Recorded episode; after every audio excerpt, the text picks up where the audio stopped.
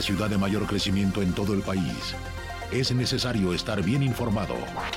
Radar 107.5 FM y Radar TV Canal 71, la tele de Querétaro, presenta Radar News. Los acontecimientos de mayor relevancia. Las noticias al momento. Y el análisis objetivo. Porque usted ya los conoce. Radar News.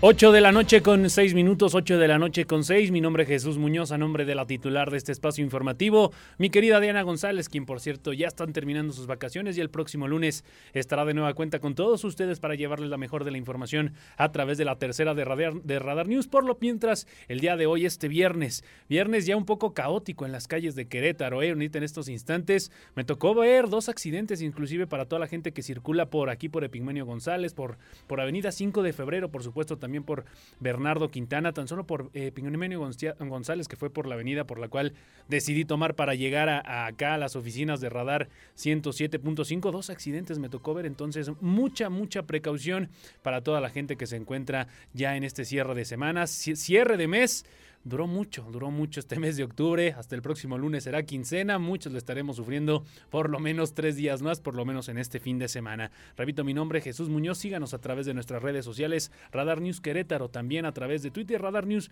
107.5, por supuesto a través de nuestra página de internet, radarfm.mx, a través de WhatsApp 442-592-1075. Comuníquese con nosotros, comente qué es lo que quiere saber acerca de las noticias de Querétaro, cómo va en el tráfico, qué es lo que le importa, qué es lo que saber en torno a todo lo que sucede en la información de nuestro estado, 442-592-1075 y a través de todas las redes sociales. Vámonos con el resumen de noticias. Vámonos a hablar acerca de lo que acontece en Querétaro, México y en el mundo.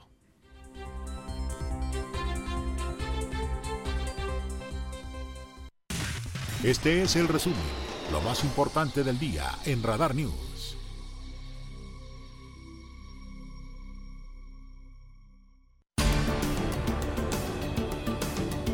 Pues con información prácticamente salida del horno, con información que muchos inclusive queríamos saber desde hace mucho tiempo, con información que pues era lo que se iba a surgir a lo largo de la, de la tarde. Y es que bien sabíamos que a las seis de la tarde iba a haber una reunión más que importante acerca de lo que sucede, acerca del futuro de la Universidad Autónoma de Querétaro en torno a precisamente lo que ya sabemos, lo que viene sucediendo desde hace tres, cuatro semanas, el paro estudiantil que tiene pues eh, sin tener clases prácticamente congelada a la máxima casa de estudios de nuestro estado. Todas las unidades, todas las eh, facultades de esta universidad se encuentran sin actividades, ya bien lo sabemos por todo el problema que acontece desde hace algunas semanas, pero el día de hoy al parecer hay humo blanco o por lo menos eso es lo que se percibe desde, eh, desde hace algunos momentos. Pasada las seis de la tarde inició la sesión extraordinaria del Consejo Universitario para la firma del acuerdo entre, el, entre los estudiantes paristas integrantes del comité de redacción del eh, pliego petitorio eh, y además de la rectora Tere García Gasca con las autoridades universitarias integrantes del Consejo Universitario. La sesión sigue en pie y podría ser mañana cuando las autoridades ingresen a la universidad y el lunes regresarán a las actividades normales. Pues quien estuvo ahí, por supuesto el equipo de Radar News, en concreto mi compañero Alejandro Payán, quien pues aventó y se sigue aventando esta información en torno a lo que acontece allá en la información de la UAC. Alejandro, te saludo con mucho gusto. ¿Qué es lo que sucede con la máxima casa de de nuestro estado, qué es lo que sucederá en las próximas horas o qué es lo que sucederá ya prácticamente la próxima semana. Alejandro. ¿Qué tal Jesús? Muy buenas noches. Pues efectivamente, como lo comentas, a pasadas las seis de la tarde, por ahí de las seis y veinte, inició la sesión extraordinaria de este Consejo Universitario para aprobar la firma del acuerdo entre los estudiantes paristas denominados este Comité eh, de Facultades Unidas y la rectora Teresa García Gasca. Eh, las autoridades universitarias integrantes de este consejo ya sometieron a voto este este acuerdo, este pliego petitorio con la respuesta de la universidad. Ya se aprobó por unanimidad y en este momento se están dando los mensajes finales entre ambas partes. Cabe destacar que se reconocieron los puntos del pliego petitorio, se aceptó de parte de los paristas la respuesta que están dando las autoridades universitarias y en este momento se están llevando a cabo las firmas físicas del documento, los universitarios ya reconocieron, los paristas ya eh, festejaron este acuerdo. Y eh, si te parece bien, eh, Jesús, vamos a escuchar un poco del mensaje inicial que dio la directora durante la apertura de esta sesión de Consejo Universitario aquí en Aguas.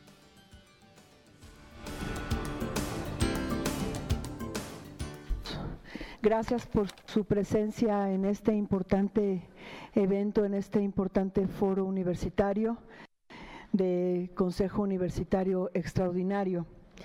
Como comentaba el doctor Ávila, vamos a tener eh, la, lectura del pliego petitorio por parte de las, les y los estudiantes que lo vayan solicitando, solamente con la eh, em, salvedad de que quienes sean consejeras, consejeres o consejeros universitarios, nada más con levantar su mano pueden tomar la voz. Quienes no lo sean, únicamente levantan su mano para poder dar eh, la autorización que se contempla dentro del reglamento y del estatuto para poder continuar con la lectura del pliego peditorio. Este pliego es el resultado del trabajo de nuestras y nuestros estudiantes a través de una reflexión profunda de un tema que nos preocupa, pero que sobre todo nos ocupa a todas y a todos en la universidad. Es bien sabido que las em, estrategias y las medidas universitarias en todo el país son eh, son eh, apenas, están iniciando apenas. Estamos hoy en el principio de muy pocos, muy pocos años en donde las universidades hemos iniciado justamente la elaboración de nuestros protocolos y unidades de atención. Somos muy pocas las universidades que contamos como tal con unidades y protocolos contra la violencia de género. En ese sentido, reconocemos desde luego que falta mucho camino por andar y que no estamos atendiendo puntualmente todas las demandas, todas las necesidades de un tema tan complejo, de un problema tan amplio, histórico, estructural y sistémico en nuestro país y yo diría que en el mundo entero. Es por ello que necesitamos trabajar todas, todes y todos de la mano, en grupo, en equipo, en conjunción, cada quien desde la trinchera que le corresponda para poder ir dando avances concretos, contundentes, puntuales, certeros a este, a este gran problema y que en verdad es esta eh, una situación apremiante en el país.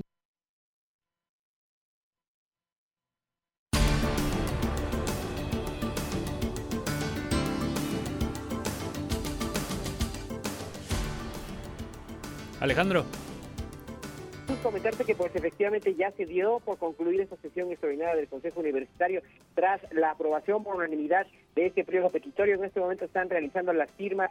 y cabe destacar que al inicio de esta sesión, cuando estaban las pruebas universitarias, irrumpieron los jóvenes cantando este famoso himno de eh, pues, movimiento eh, por el poner fin al acoso en la universidad. El compromiso, de acuerdo a este documento, es que el día de mañana, sábado 29 de octubre, se entregarán las instalaciones universitarias y las clases reiniciarán a partir del próximo jueves 3 de noviembre, como si no hubiera habido ya de por sí muchos días, se van a tomar el lunes, martes y miércoles del puente de Día de Muertos y las clases iniciarán, reiniciarán formalmente el próximo jueves 20, el próximo, perdón, jueves 3 de noviembre, por lo que pues bueno, todavía tomarán otros tres días. Se acordó también pues de realizar la limpieza y la rehabilitación de las zonas que pues fueron eh, dañadas en base a este mensaje de la iconoclasia se aprobaron los acuerdos y eh, pues bueno ya está en este momento entregando el documento el cual pues eh, marca el fin de este movimiento que durante cuatro semanas exactas mantuvo tomada prácticamente secuestrada la Universidad Autónoma de Querétaro. Cabe comentar Jesús que nuevamente los jóvenes integrantes de este famoso Comité de Facultades Unidas volvieron a ocultarse, volvieron a enmascararse y nos prohibieron el paso a los medios de comunicación, afirmando que éramos peligrosos para esta negociación. y así, eh, bueno, pues ya está por finalizado al parecer este movimiento. Vamos a estar pendientes toda la semana para ver en qué condiciones se encuentra la Universidad Autónoma de Querétaro, pues la cual visiblemente lo poco que pudimos ver sigue dañada, sigue eh, vandalizada, sigue pues en muy malas condiciones, Jesús. Sí, sin duda alguna tendrá que haber pues cierto mantenimiento a las diferentes facultades de la Universidad Autónoma de Querétaro. Dos preguntas, mi estimado Alejandro. Bueno, ya nada más una, porque me acabas de comentar que hubo cierta censura por parte de este comité hacia los periodistas, hacia los medios de comunicación. Iba a ser precisamente esa, de cuál era el sentir de, este comité ya en, términos generales, allá el término pues prácticamente del paro, pero pues ya nos dejaron ver que pues no hubo reacciones prácticamente por parte del, del sector estudiantil.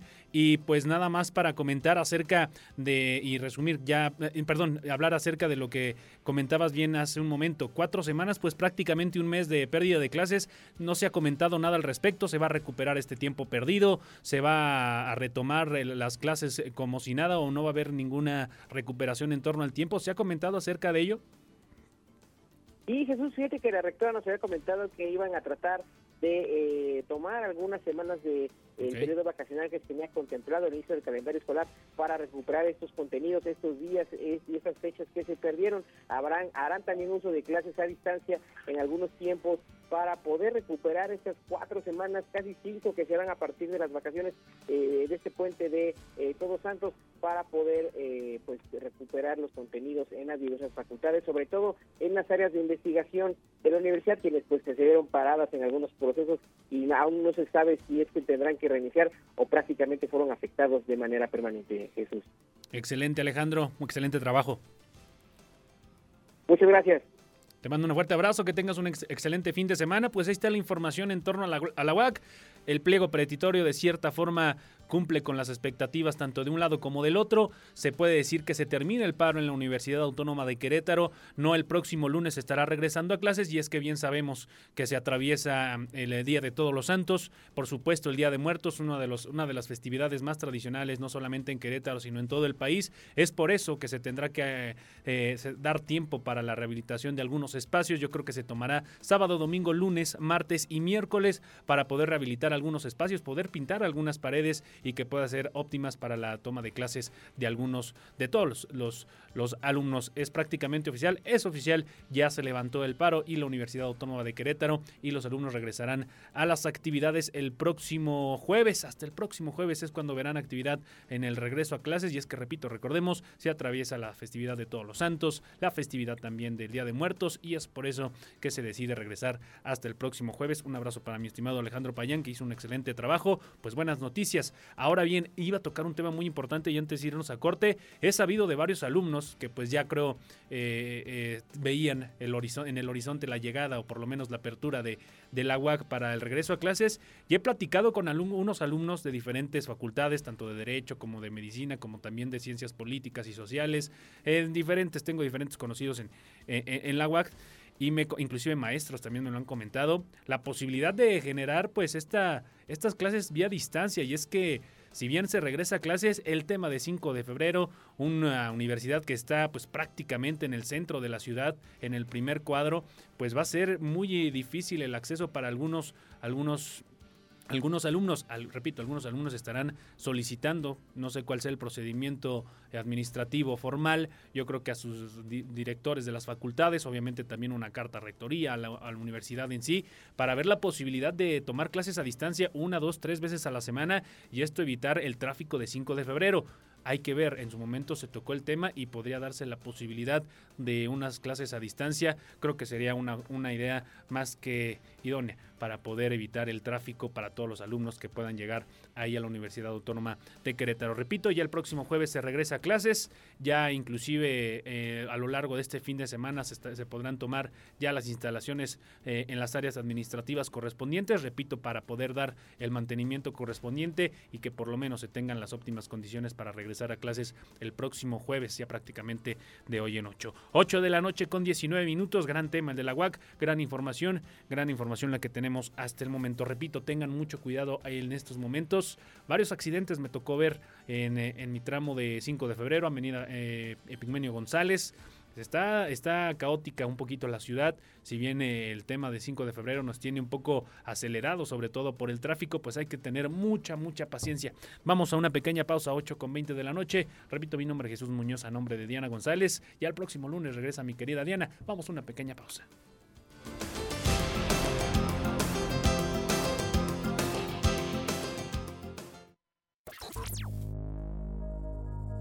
Radar News, la mayor... No todo lo que se publica es noticia. La información con veracidad está en Radar News. Continuamos.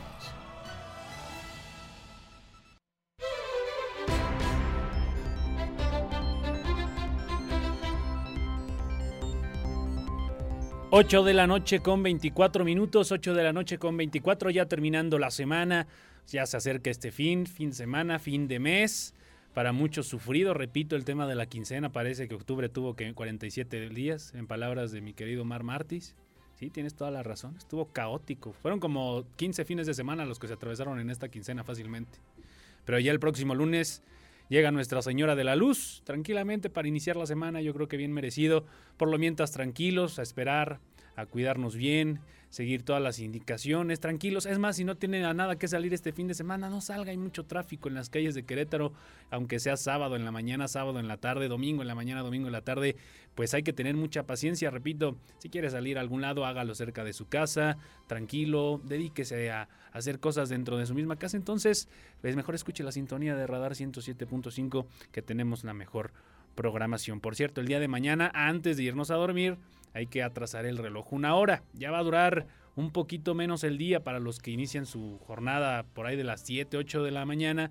Pues para muchos a las 7 apenas va amaneciendo, pues a partir del lunes ya a las 7 va a estar el sol a todo lo que da y a las 7, 7 y cuarto de la noche ya prácticamente estaremos en penumbras en las, eh, aquí en Querétaro. Y hay que recordar otra cosa también, que hace algunas semanas allá en la Cámara de Diputados pues se tomó la decisión, esta iniciativa que mandó el presidente de la República, Andrés Manuel López Obrador, en pues cancelar el horario de verano.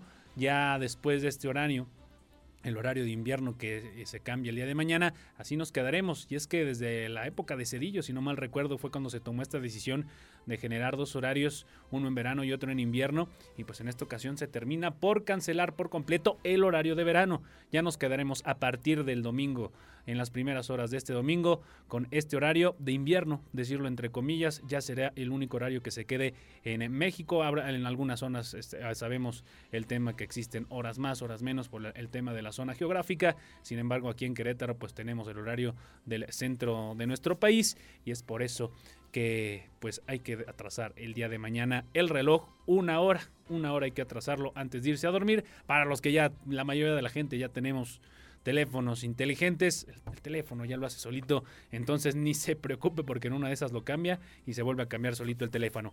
Vámonos a más información y hay que hablar acerca de lo que acontece en Querétaro, por supuesto toda la información acerca de Radar News dentro de la tercera. Hablar, por supuesto, que no se adelantará el aguinaldo a trabajadores del Poder Ejecutivo y es que el oficial mayor del gobierno del estado, del estado Mario Ramírez Retolaza, informó que este año no se adelantará el pago de aguinaldo a los trabajadores del Poder Ejecutivo del Estado de Querétaro. Esto con el motivo del buen fin, y es que recordemos que en años pasados, pues en las primeras semanas, los primeros fines de semana de, de, noviembre se realiza el buen fin y no solamente en los trabajadores de gobierno del estado, en muchos lugares ya se adelantaba el aguinaldo para que mucha gente aprovechara los descuentos que se dan dentro del buen fin, pero que recordemos por cierto se estará llevando a cabo del 18 al 21 de noviembre y de esta manera explicó que por convenio el primer pago del aguinaldo a los burócratas será en la segunda quincena de noviembre. Entonces, pues a ver qué es lo que sucede en torno a este tema. Por lo, por lo menos adelantó que el aguinaldo a los trabajadores de del Poder Ejecutivo no se realizará en la primer quincena, es decir, se realizará hasta, hasta después del buen fin. Esta la nota con mi compañera Andrea Martínez que habla acerca del tema.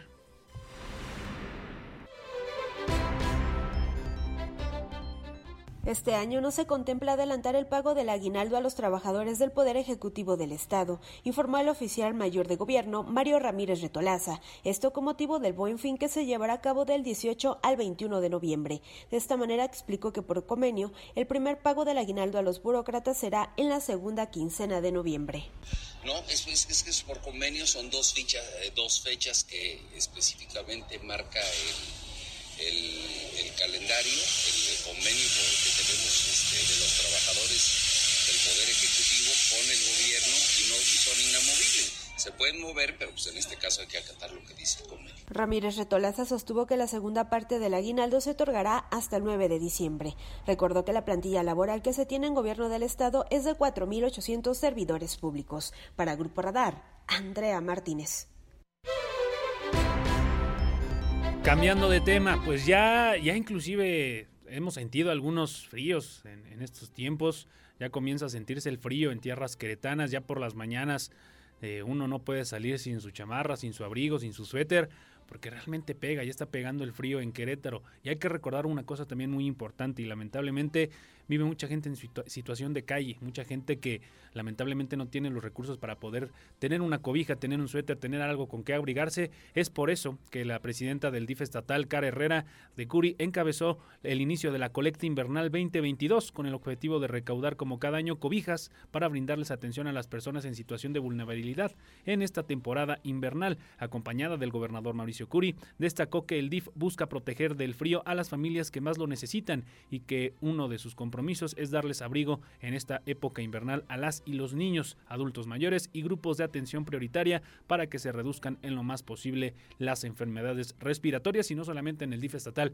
Esta iniciativa prácticamente lo tienen todos los DIF de los diferentes 18 municipios de nuestro estado, obviamente también en coordinación con el DIF estatal para poder realizar esta recaudación de cobijas y así poder dársela a la gente que más lo necesita. Escuchemos esta nota también con mi compañera Andrea Martínez, quien habló precisamente con la presidenta del sistema estatal DIF, Cara Herrera de Curi.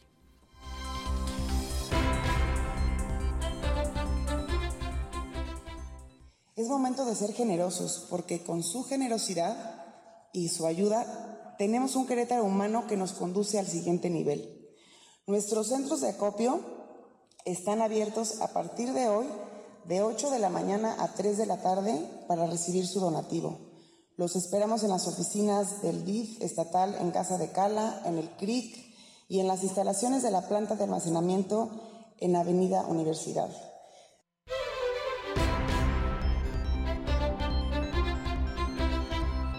Ocho con 31 y hablar acerca pues prácticamente de temas nacionales pero que también repercuten aquí en el estado de Querétaro y es que los tribunales electorales no podrán ver bien la reforma electoral que se propone ya que se busca la desaparición de distintas instancias. Esto lo explicó Martín Silva, magistrado presidente del Tribunal Electoral del estado de Querétaro, quien además añadió que la situación que se plantea no queda clara en este momento. Pues ni queda clara para aquí en Querétaro, ni queda clara allá en la Cámara de Diputados, ni en la presidencia de la República, ni para nadie, ¿eh? porque ah, hemos visto a lo largo de la semana que se pelean en el Senado, que se pelean en la Cámara de Diputados, que sí, sí, que sí, no, que si están de acuerdo unos, que si están de acuerdo otros. Es una reforma electoral que hay que decirlo, es eh, pues una iniciativa que busca cambiar diferentes cosas dentro de los procesos electorales que suscitan cada cada, cada año prácticamente en nuestro país, pero que pues bien ah, sabemos que afecta, no va a afectar no solamente a los partidos políticos, va a afectar a diferentes instancias. Es por eso que hay que analizar, hay que ver bien qué es lo que pretende hacer esta reforma electoral que se estará analizando en próximas fechas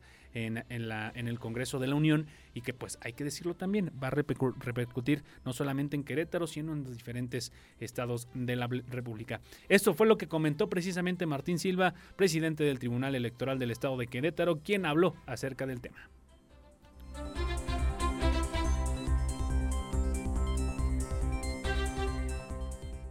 Los tribunales electorales locales no podrían ver bien la reforma electoral que se propone, ya que busca la desaparición de estas instancias, explicó Martín Silva, magistrado presidente del Tribunal Electoral del Estado de Querétaro.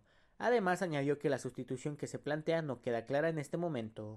Pero en general, el problema principal que comparte la mayoría son como es, digamos, hasta lógico de esperar, eh, cuestiones presupuestales.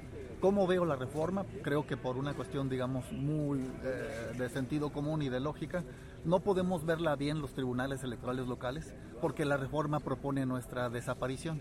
Eh, con una sustitución que no quedaría claro del todo, pero evidentemente los que formamos parte tanto de los institutos electorales llamados OPLES como de los diferentes tribunales electorales, no podríamos estar de acuerdo con una reforma que lo que propone es desaparecernos y algunos de estos aspectos están contenidos en esta propuesta. A finales de este mes de octubre iniciaron los primeros diálogos de la reforma electoral, que plantea diversas disposiciones. Una de ellas es que hay una centralización de las funciones y las instancias federales reemplacen a las locales, cuestión que no es bien vista. Para aprobar este proyecto que está en la Cámara de Diputados se necesita la mayoría calificada, es decir, las dos terceras partes de los votos a favor, y aunque pareciera que Morena y sus aliados no tienen los votos, anteriormente Alejandro Moreno, presidente del PRI, declaró que el rubro de austeridad para el Instituto Nacional Electoral podría ser positivo. Sin embargo, aún se desconoce si podrá ser aprobada con ayuda de otras bancadas esta reforma, o la oposición permanecerá unida y le dará revés a este proyecto, que viene desde la presidencia de la República. Para Grupo Radar, Diego Hernández. Y es que esta reforma electoral está más que interesante. Es más, le voy a hacer invitar a hacer un ejercicio. Si usted formara parte de cualquier partido político, PRI, PAN, PRD, Morena, ahí se lo pienso. Y cambiemos, pongámonos en los zapatos de ellos. Ahí le van algunos de los puntos por los cuales estaría pasando esta reforma electoral, que yo no lo veo como reforma, lo veo como un cambio totalmente radical, no le veo ninguna, ninguna reforma en sí, sería una ley totalmente nueva. Ahí le van los diferentes puntos. Eliminación del INE y creación del Instituto Nacional de Elecciones y Consultas, es decir, dejaría de existir el INE, el IFE, que en su momento también se llegó a llamar, ya no existiría este proceso democrático como lo conocemos de ir a tachar la boletita, sería diferente, no sé si parecido, pero por lo menos sería diferente los procesos electorales, el, el, tema de los tiempos también para el tema de registros para candidatos, sería un mundo de cambios dentro, dentro de los procesos electorales. Otro punto, elección de consejeros y magistrados mediante el voto de la ciudadanía no sé qué tan, no sé qué tan fidedigno pudiera darse este tema. Y es que bien sabemos que pues, existen diferentes grupos, diferentes, diferente gente con ideologías políticas y con, muy, con, su mismo derecho, pero que también podrían ser influenciados por los diferentes partidos políticos. Entonces, no sé qué tan bueno sería este punto. Otro más. Eliminación de los diputados plurinominales, que son bastantitos, ¿eh? son más, son prácticamente, son prácticamente la mitad. Y, lo, y hay que decirlo, yo creo que por lo menos una reducción sí se necesita dentro de los diputados plurinominales, que para la gente que no tiene mucha idea que es un diputado plurinominal, pues es aquel que llega no por un proceso de elección natural, sino por un tema de porcentajes de votos que tuvo su partido dentro de las elecciones anteriores, llega para poder reforzar a su partido político, para poder reforzar diferentes ideologías políticas y que dentro de la Cámara Alta como también dentro de la Cámara Baja puede existir un equilibrio precisamente para la toma de diferentes decisiones, la, toma de decisiones también de diferentes reformas, es lo que hace prácticamente o la llegada de un diputado plurinominal, plurinominal perdón. También eliminación del financiamiento público a los partidos políticos, ¿eh? Eh, hasta donde yo sé, creo que sería una reducción bastante considerable, no sería una eliminación total, sí sería una reducción bastante considerable, pero pues yo creo que ese dinero que se utiliza para poder apoyar a los diferentes partidos políticos de nuestro país, que no son poquitos, hay que dejarlo en claro, y que también reciben buen billete cada mes para poder subsistir eh, dentro de este mundo electoral, pues eliminaría.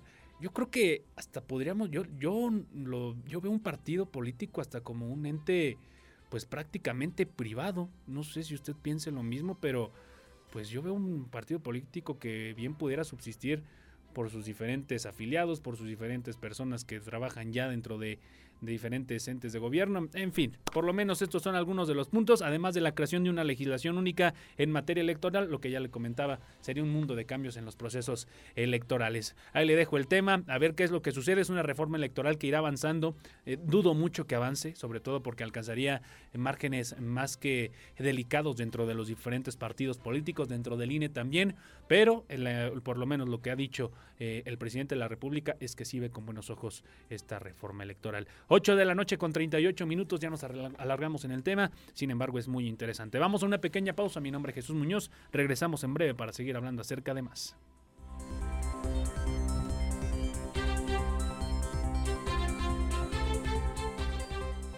Radar News. Cobertura total desde el lugar de la noticia. Lo ves.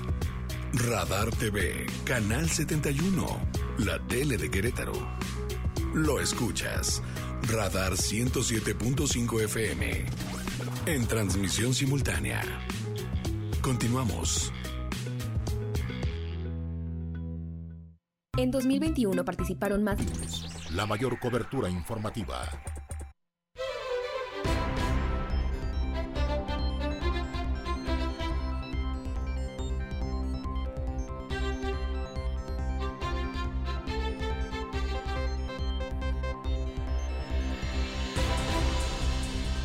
Ocho de la noche con 42 minutos, 8 de la noche con 48. Pues ya prácticamente llegando al término de esta, de esta emisión y, mucho que decir en torno a esta reforma electoral. Yo creo que ese tema de la eliminación al, al, financiamiento a partidos políticos no estaría mal, ¿eh? No estaría mal. O por lo menos se puede extraer este punto para eh, crear una nueva reforma. Tampoco estaría mal una reducción inconsiderable para los diferentes partidos políticos. Estaría más que interesante. Más información, obviamente hablando de lo que sucede ya en tierras queretanas a lo que sucede en nuestro estado y que por supuesto le llevamos con mucho gusto y mucha pasión a través de la tercera de Radar News. Pues se vienen ya estas visitas a los diferentes panteones de la capital queretana, a los diferentes panteones del estado y es que bien sabemos que tras dos años de pandemia, sí, el año pasado ya hubo eh, acceso a los diferentes panteones, pero con ciertos filtros, eh, cierto porcentaje de número cierto porcentaje, perdón, de personas eh, dentro de, los diferentes panteones. Y ahora pues ya será una, apertura en su totalidad. Ya inclusive habrá acceso con alimentos, con todo lo que quiera llevar eh, la persona que quiera festejar a su difunto. Obviamente con sus limitantes, no bebidas alcohólicas, no diferentes cosas. Pero, pero sí, ah, por cierto, el día de hoy, 28 de octubre, día de San Judas, seguramente todavía sigue siendo un caos la carretera. Y es que bien sabemos que ahí en, por el Marqués, en la 57, se encuentra la capilla dedicada a San Judas Tadeo. Un abrazo a todos los fervientes seguidores de este santo, de las causas perdidas, le dicen. Entonces, muchas felicidades para toda la gente que está pues todavía festejando este día 28 de octubre, día de San Judas. Y hablando de lo que se viene, el coordinador estatal de protección civil, Javier Amaya, informó que durante este año se espera una afluencia de 120 mil visitantes en los panteones más concurridos de los municipios de Querétaro, Corregidora y El Marqués, con motivo del Día de Muertos. De esta manera, reveló que ya se tiene listo el operativo que se implementará en todo el estado desde el 31 de octubre hasta la noche del 2 de noviembre. Escuchemos precisamente la nota con mi compañera Andrea Martínez, quien habla acerca de este proceso, de este trabajo que estará desarrollando eh, las diferentes corporaciones de, protección civil para salvaguardar a los asistentes que vayan a los panteones, a los diferentes panteones de nuestro estado. Esta es la información con mi compañera Andrea Martínez.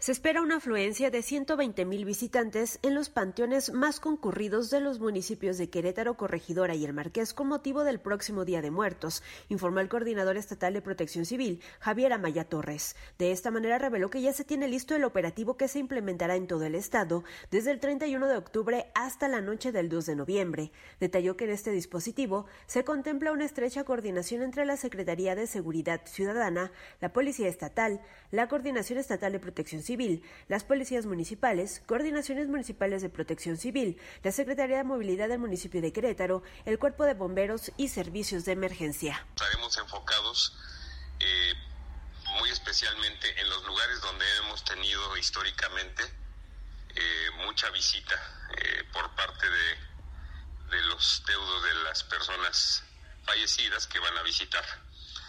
Eh, estaremos muy al pendiente y estaremos informando a través de redes sociales. Y obviamente si hay alguna cuestión que ustedes quieran reportar, pueden hacerlo a través del, número único del número único de emergencias, el 911. Amaya Torres agregó que el operativo tiene por objetivo salvaguardar la integridad de las personas que acudirán a los panteones durante estos días a visitar a sus familiares. Pidió a la población reportar al 911 cualquier incidente que se pueda llegar a presentar en estas fechas. Para Grupo Radar, Andrea Martínez. Y la siguiente noticia no sé cómo la pueden tomar ustedes. Es obviamente alusiva al, Día de Muertos. Pero pues hablando acerca del municipio vecino El Marqués y para todos los marquesinos que nos hacen favor de sintonizar, pues vayan al Panteón de la Cañada. Está, está céntrico, está accesible el, Panteón de la Cañada. Te preguntarán por qué, pues porque el municipio de Marqués, a través del Instituto Municipal de la Juventud, dio a conocer que estarán proyectando tres películas en el Panteón de la Cañada los días 29, domingo también 30, es decir, este sábado y domingo, así como el martes primero de noviembre. El evento será totalmente gratuito, es para toda la familia. Las funciones serán el sábado 29, como bien comentaban. El mañana estarán proyectando la película de eso. No sé si la nueva versión o la viejita. A mí me da más miedo la viejita. ¿Latino? estimado? ¿Sí? Omar, ¿te, ¿te gusta más la viejita o la nueva? La viejita. Al caste, mi buen caste. Ninguna de las dos te da miedo, seguramente. Sí, le da miedo al buen caste. sí, yo también prefiero la viejita. Está, me da muchísimo más miedo. ¿O será que me quedó trauma, me dejó traumado cuando la vi de chiquito? Yo creo que fue eso. Pero la estarán proyectando mañana en el Panteón del Marqués. De allá en la cañada. No sé qué tan buena idea sea. No sé si te vas a sentar en una tumba, no sé si te vas a sentar en dónde, pero pues es una buena iniciativa por parte del municipio. A lo mejor, no, no sé. Eh, es buena idea. A ver, a ver qué. Hasta me están dando ganas. El domingo 30 estarán proyectando Coco. Eh, película familiar. También muy bonita. Obviamente no será de día, será también por ahí de las 7.30 de la noche. Para poder proyectarle y que toda la gente lo pueda ver de la mejor manera. Y el martes primero de noviembre, la película Scooby-Doo. Eh, también tranquila. Las funciones inician los tres días a las 7.30 de la tarde. Ya para esa hora, ya con el nuevo horario, estaremos más que en penumbras en Querétaro. ¿eh? Recordar que mañana se atrasa el reloj. Entonces, si usted quiere ir, ir a ver Coco, quiere ir a ver Scooby-Doo, o quiere ir a ver eso, puede ir también, puede ir al municipio del Marqués, a la Cañada, a deleitarse con estas funciones de cine. Pues vamos a la última pausa, pausa perdón, 8 con 48 de la noche. Regresamos ya prácticamente para despedirnos.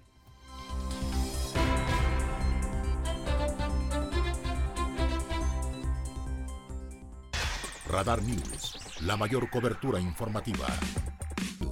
La mayor cobertura informativa.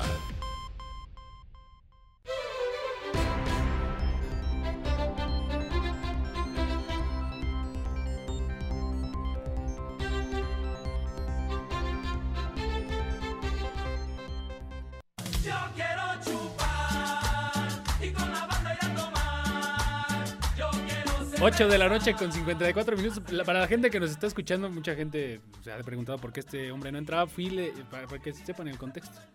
Fui con mi querido Omar Martí y le dije, Omar, ponte la canción que tú quieras para poder despedir tranquilamente el noticiero. Y creo que fue la mejor elección. Sí, yo creo que más de uno en estos momentos ya está más que encaminado en esos, en esos, en esas costumbres. Y es viernes, al fin de cuentas. Semana pesadona, con tráfico, Recuerde si toma, no maneje. Pórtese bien. O si se porta mal, por lo menos cuídese bien. Ya prácticamente nos despedimos 8 de la noche con 55. Que tenga un excelente, excelente fin de semana para toda la gente que nos está sintonizando. Pues tranquilo el fin de semana. la final, ahí, ¿cómo la ven? Pachuca ganó 5 a 1 a Toluca. ¿Sí? Exacto, yo también. Toluca le tocó lo que le dio a la América. Sí, así lo pensé. Pero cinco veces más sí duele más. Volpi también le volvieron a meter cinco goles en una final. Yo lo veo difícil para Toluca, que Toluca hizo lo imposible, hasta lo, posible por no ganar, hay que decir. Tuvo tres claras de gol, una de Zambés, una de eh, Marcel y otra que no recuerdo el nombre de este jugador porque es canterano, acaba de entrar. Pero Toluca tuvo todo para inclusive empatar el marcador a 5, ¿eh? Volpi yo no le atañaría tanto su culpa.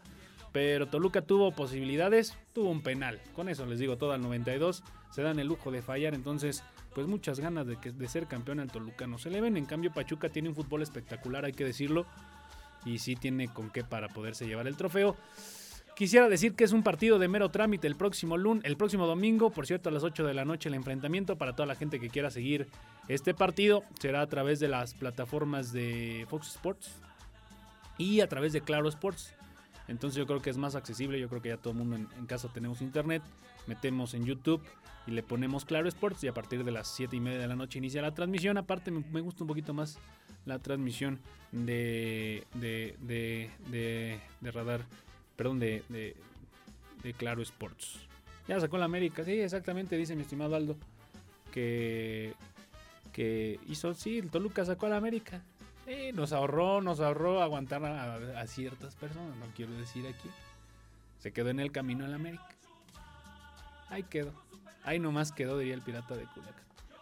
Eliminó al América, Toluca, que por cierto va, va, con eso. Que, con un 5 a 1 y con el tema del sexto lugar. El sexto lugar, para toda la gente que, no nos, que está sintonizando, el sexto lugar de la tabla general nunca ha quedado campeón dentro del fútbol mexicano. ¿eh? Es el único lugar que nunca ha quedado. Hasta el 11 y 12 han quedado campeón cuando ha, ha habido repechaje. Pero el sexto lugar nunca ha quedado campeón. Entonces, está con esa maldición.